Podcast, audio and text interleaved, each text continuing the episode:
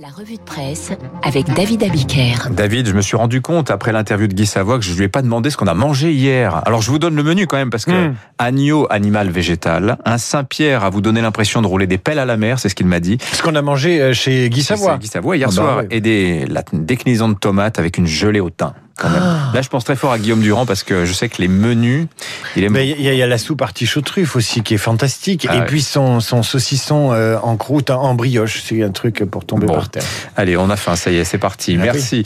La revue de presse à la une ce matin, David, le Made in France justement. Bah, ça colle bien après, après Guy Savoie. Ce matin, j'ai envie, grâce aux journaux, de rendre hommage à la France, au génie français et au Made in France, la main sur le cœur. Et je vais commencer par la une du Parisien aujourd'hui en France.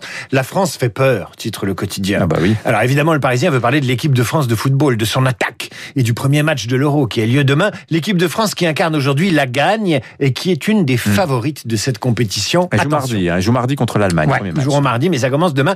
Mais il n'y a pas que le foot dans la vie et dans la presse ce matin, il y a surtout l'économie. Et là, je parle sous votre contrôle. Si je dis une ânerie, vous m'arrêtez tout de suite, Dimitri. Le Made in France, c'est Renault ce matin et son pôle électrique qui, dans le nord de la France, réunira les sites de production de Douai, Maubeuge et Ruiz pour former un pôle industriel qui fabriquera 400 000 voitures électriques par an à l'horizon 2025.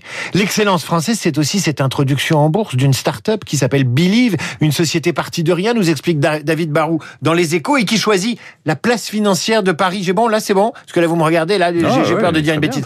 Euh, qui choisit la place financière de Paris Ouais, et pas les États-Unis, ouais. pas la Hollande ni Londres dans son pour son introduction en bourse. Ça c'est bien. L'excellence française, c'est Accor Invest qui a décidé de former toutes ces femmes de chambre. Souvent elles sont étrangères, souvent elles savent pas lire le français, de les former à la langue française. Une formation de 150 heures qui s'appelle accent tonique. C'est joli comme nom, accent tonique, pour que ces femmes de chambre qui ne parlent ni ne lisent le français puissent mieux faire leur travail dans les hôtels. Alors le Made in France, c'est aussi Arnaud Montebourg. Il allume Jean-Luc Mélenchon dans le Parisien aujourd'hui en France. En l'état actuel, je ne suis pas candidat, dit-il, pas candidat à la présidentielle et Montebourg a l'honnêteté d'avouer qu'il n'a pas un sou pour faire campagne.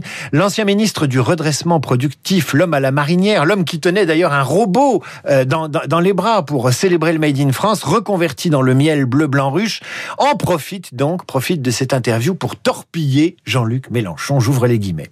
Jean-Luc Mélenchon fait prendre au débat public des allures condamnables. Jean-Luc Mélenchon adopte une attitude de destruction sectaire de la gauche. Ils étaient copains avant. hein. Jean-Luc Mélenchon est le principal blocage de la gauche. La candidature de Jean-Luc Mélenchon n'est pas convaincante. La gauche made in France, c'est pas vraiment encore ça quand vous écoutez Arnaud Montebourg dans le Parisien ce matin. Alors pendant ce temps-là, les échos vous racontent comment les Verts allemands, eux, se préparent très pragmatiquement à la conquête du pouvoir. Voilà ce que dit un industriel, un homme du capitalisme allemand. Il s'appelle Joe Kaiser, c'est l'ancien patron de Siemens. Kaiser, Kaiser. Kaiser, voilà ce qu'il dit d'Annal- d'A- d'Annal- Annalena d'Annal- Baerbock. d'Annalena Baerbock, la chef des écolos allemands. Ouais, il, se, il dit, il dit ça. Elle se familiarise incroyablement rapidement avec les sujets industriels et elle recherche des solutions aussi bien économiques que durables. Ça vaut un satisfecit du capitalisme allemand. Pourquoi je vous parle des verts allemands? C'est pour préparer ma transition vers le Thermomix. Alors ça, c'est un fleuron justement de l'électroménager allemand, le Thermomix. Et là, je vous conseille quand même la lecture de la page 20 du deuxième cahier des échos, parce qu'il est toujours question de Made in France. Le robot Thermomix, ce produit qui symbolise la robustesse et le savoir-faire allemand, eh bien, il succombe lui aussi au Made in France. Vorwerk, vous me corrigez mon accent allemand. hein, Fortwerk. Non, mais je vais arrêter de vous corriger, ça fait donneur de leçons. Bon. Vorwerk, la firme qui fabrique le Thermomix, a choisi un fournisseur français pour fabriquer le bol du Thermomix.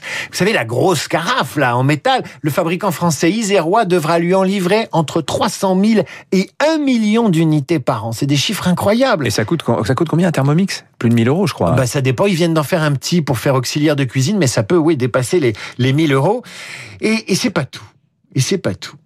Vous vous rendez compte, la star des robots ménagers allemands fabriqués en France, mais c'est une inversion totale de cette phrase un peu datée, qui est d'ailleurs tirée du foot, et à la fin c'est l'Allemagne qui gagne. Non monsieur, c'est pas tout. Thermomix va lancer un autre appel d'offres pour la fabrication de ces lames. Eh bien la France, encore la France, la France est bien placée pour l'emporter. Vous imaginez la lame du Thermomix fabriquée par les Français. Pourquoi je vous en parle? Parce que Thermomix sera peut-être euh, la- une lame de fond, euh, et c'est déjà une lame de fond. Écoutez bien ces chiffres, c'est du délire.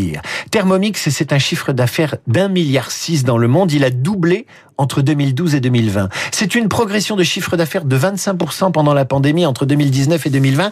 Et c'est 60 000 conseillères qui le vendent dans le monde, dont 10 000 en France. Mieux que ça, en un an, de la même façon qu'il y a eu le, le Covid, eh bien, les, les, les conseillères n'ont pas pu aller chez les unes et chez les autres. Eh bien, elles ont fait des visioconférences. Et vous savez combien elles ont fait de visioconférences? Elles en ont fait 74 600. 74 600 démonstrations suivies rien qu'en France, qui est en train de devenir, je vous le disais, la deuxième patrie du Thermomix Cocorico. Alors, le Made in France, c'est aussi le parfum Made in Dior qui a les honneurs du Figaro. Ça, c'est un Cocorico LVMH, maison mère de euh, Radio Classique. Je le dis au passage, dans le Figaro, Laurent Kleitman, PDG de Christian Dior, raconte comment Christian Dior et après lui François de Machy, créateur parfumeur de la maison, sont allés chercher l'inspiration parmi les fleurs et les jardins.